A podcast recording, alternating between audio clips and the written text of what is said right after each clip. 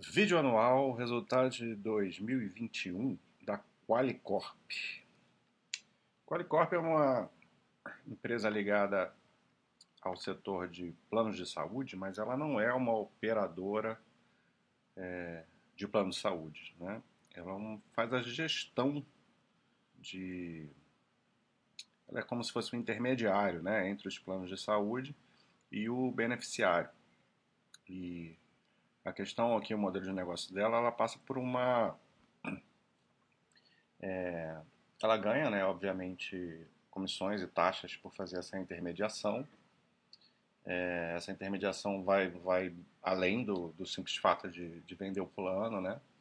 Passa por resolver problemas né, dos clientes, né? Ser, ser uma interlocutora na resolução, na resolução de demandas possíveis dos seus beneficiários empresa está tentando acrescentar coisas, né? Ser uma, uma plataforma aí de serviços, né? Oferecer essa área digital, né? Um marketplace de seguros, tem um, umas coisas assim novas que ela tem focado. É uma empresa que busca sempre também adicionar é, esses acordos com novos planos de saúde para aumentar aí a sua carteira.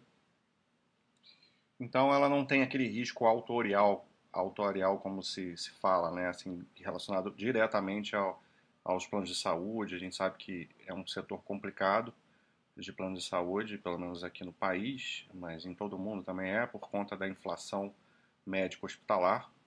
É, cada vez a medicina se torna mais cara e parece que a conta não fecha, né? Porque você não tem como ficar aumentando plano de saúde eternamente, ou, ou, quer dizer, sempre aumenta, né? Continua, o plano de saúde aumenta eternamente, mas você não tem como aumentar no mesmo ritmo, na mesma escalada, que às vezes aumenta a inflação relacionada ao setor.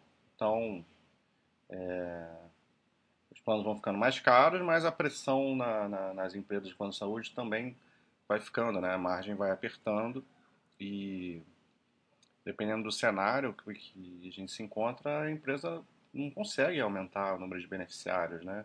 Ou até consegue, mas na outra ponta perde muita gente, né?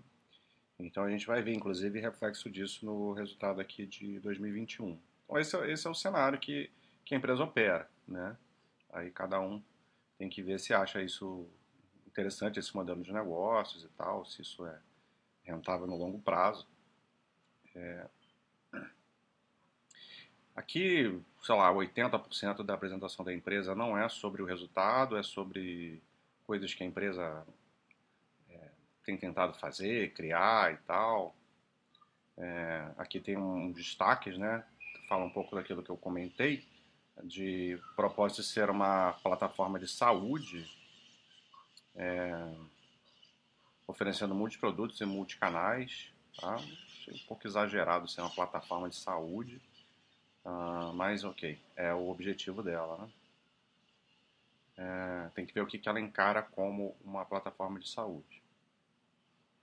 Está é, tá com foco em aumentar adições né, de beneficiários, que eu falei que essa, essa empresa ela cresce a, a base de aumento de, de, beneficiários, e obviamente pelo, pelo valor que é pago nos planos, mas é, tem que ser as duas coisas, né? porque existe um, um limite de, de, de aumento de plano de saúde, né? Inclusive, é, a gente está vivendo um momento assim até atípico, tem planos de saúde que estão diminuindo a sua, foram obrigados a diminuir seu, os seus valores, né, de mensalidade, porque é um setor muito regulado, né? Então, o que o governo determina, você não é tão livre assim para para colocar o preço que você quer. Né? Então, tem todas essas questões. E, ao mesmo tempo, é, controlar, né, uma normalização de cancelamento. A gente vai ver que esse aqui foi um dos grandes vilões do, do, do ano.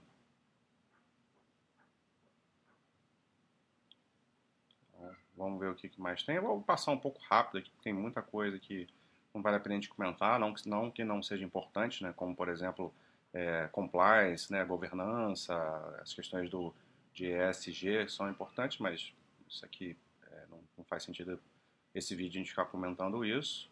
Isso é problema da gestão, que ela faça isso bem feito, né? Todas as empresas têm essas exigências hoje em dia, de melhoria de governança corporativa, né?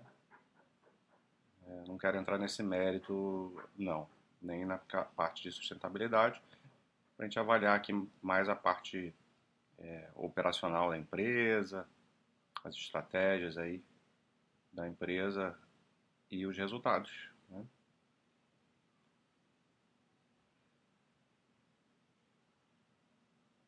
Então você vê que é um monte de coisa aí buscando crescimento, né?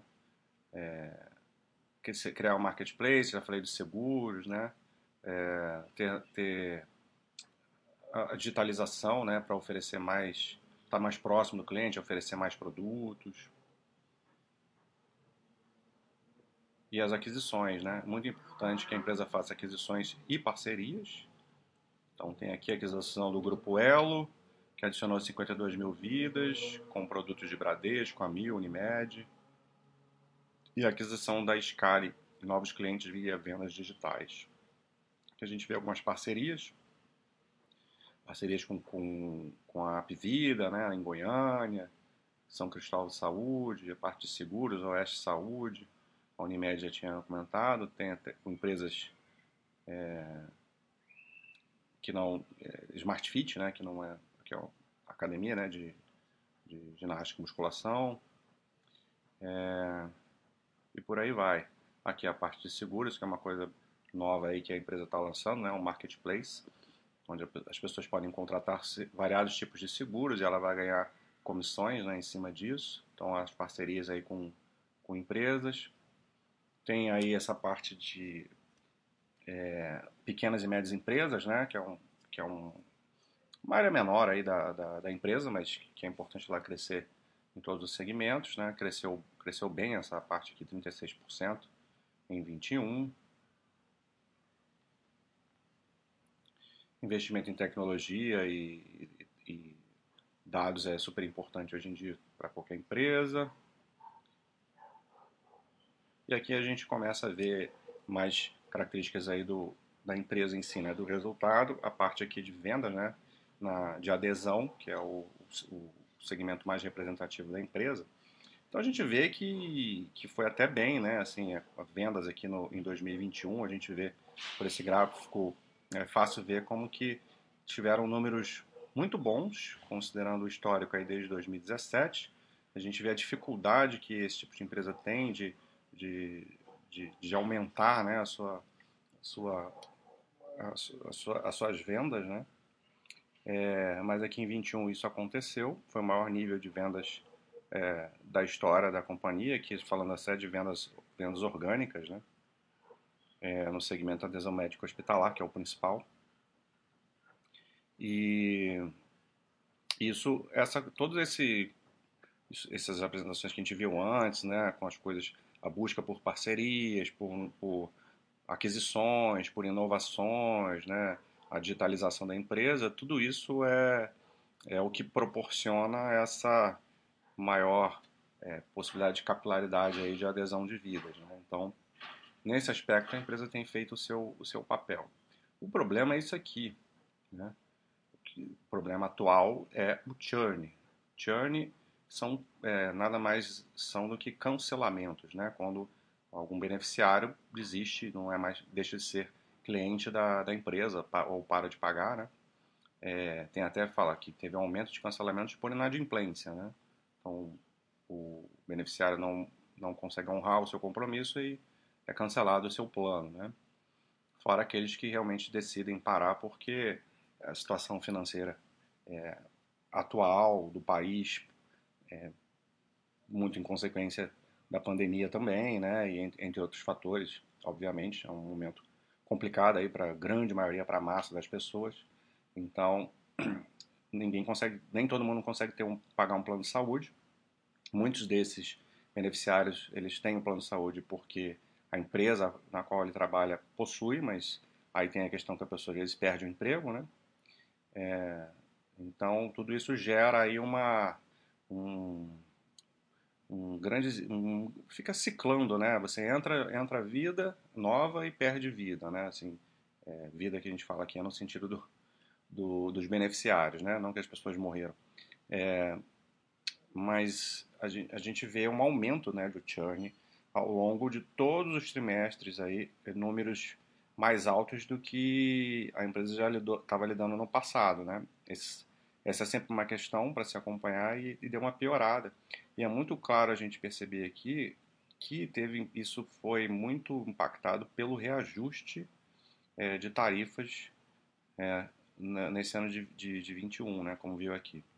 Então, é, eu tinha comentado lá no início que, que teve diminuiu né, é, preço de, dos planos de saúde, mas isso foi refletido agora em 2022. Né? Então, aqui a gente está vendo 21, a gente teve um, um fenômeno de congelamento né, em 2020 com a pandemia e quando começou 21, então houve um, um aumento acumulado.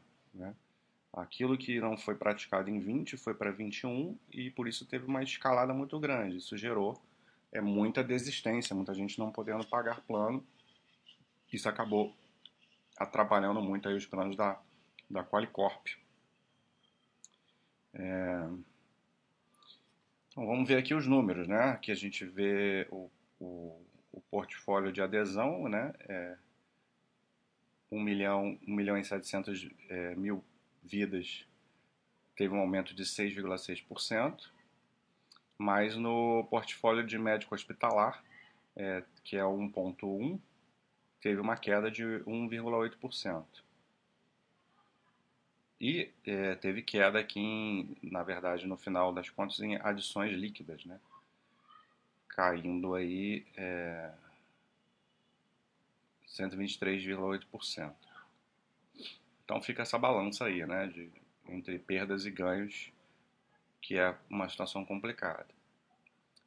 Receita líquida cresceu discretamente, 3,5%, 2, 2 bilhões né, aqui de, de, de receita. É... E, e, o operacional não foi bem, né? Um EBITDA ajustado de queda de 2, 1 um bilhão aqui de, de EBITDA. Então, quando você tem aí uma dificuldade em crescer sua receita e você não consegue diluir custo, o resultado é uma queda de produtividade, uma queda do operacional, uma queda na, na sua margem, né? A margem EBITDA ajustada está em 50,1%, é, caindo aí é, 279 basis points. É, e o lucro líquido aqui também seguiu uma tendência de, de, de queda, né? De 6,7%, 365 milhões. Ver se a empresa comenta alguma coisa aqui ao lado. Ah, não, ela só reproduz isso que a gente viu ali no, no quadro. Tá? Ainda a gente tem aqui informações sobre o endividamento, que, que aumentou 100, 109%, e, uma, e com uma alavancagem também bem maior, aí está em 1,45 vezes dívida líquida EBITDA. Aumentou, mas continua dentro de um, de um patamar saudável, né? Isso também tem relação aí com a queda do EBITDA. E, e a geração de caixa fluxo de caixa antes de aquisições de, também caiu 50%, 53%, 314 milhões. Um resultado fraco, né? No fim das contas, resultado fraco. É, dificuldade de crescer receita porque é, você vai... É tipo uma bola de neve, né? Você teve um, um EBITDA com queda de EBITDA, porque não diluiu receita, porque teve dificuldade de crescer as receitas porque teve dificuldade de, de ter um aumento saudável do número de beneficiários. Né? Você, por mais que você tenha adicionado vidas, você perdeu, teve um churn alto perdendo clientes. Então, é, acaba desembocando nessa situação toda. Essa é a realidade da empresa de momento e ela tem que lidar com essas questões aí, controle de cancelamentos. E, ela até, do, da parte que ela pode correr atrás, que a empresa até está fazendo, né? mas tem muitas coisas nesse setor que, que a empresa não controla. Né? Toda empresa tem coisas que, que ela não controla, mas algumas vão ter coisas mais relevantes e em maior quantidade e outras menos. Então, é, eu, na minha, assim, minha forma de avaliar, né, já a opinião minha, acho que é um setor que complicado nesse sentido, de você tem muito mais coisas que fogem ao seu controle que tem grande impacto resultado da sua empresa. Isso não faz a empresa ruim, ou muito menos boa, mas é uma realidade aí que você, quando decide ser sócio de uma empresa, você tem que saber o que, que a empresa pode te proporcionar ou não. Tá? Vamos ver se tem mais alguma informação relevante que está terminando essa apresentação. Eu já falei dos números. Ah,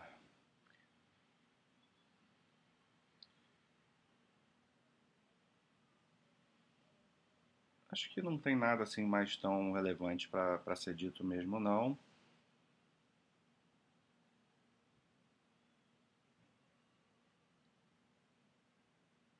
É isso, tá?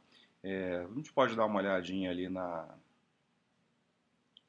na no histórico, né? De mais de longo prazo, aumentando aqui sempre bom a gente enxergar aí um universo de 10 anos, né? De fato, a empresa vem aumentando bem os seus números, assim, de receita líquida. É, saiu lá de 687 para 2 bilhões e e um EBITDA de 141 para 978, né? Então vem aumentando, sim, no longo prazo, né? Com um pouco mais de dificuldade de aumento aí nos últimos anos, é, são anos mais difíceis, mas num, num, num, universo de longo prazo a gente vê. Antigamente a empresa não era das mais rentáveis, né? mas melhorou. Gente vê que a empresa sempre trabalhou com uma estrutura de capital bem mais tranquila, mais enxuta, né? sem, sem alavancagem nos últimos 10 anos. Agora deu essa aumentada aí, mas tem a ver com a queda do EBITDA e tem a ver com o aumento do, do, da sua dívida líquida, até por conta desses investimentos, das aquisições que ela fez, né? Então, não vejo isso aqui como problema, né? É, pelo menos não, não por enquanto. E a geração de caixa, que o operacional, desse ponto de vista aqui, foi bem, bem saudável, né? É, caiu um pouquinho, mas é, não, num bom patamar.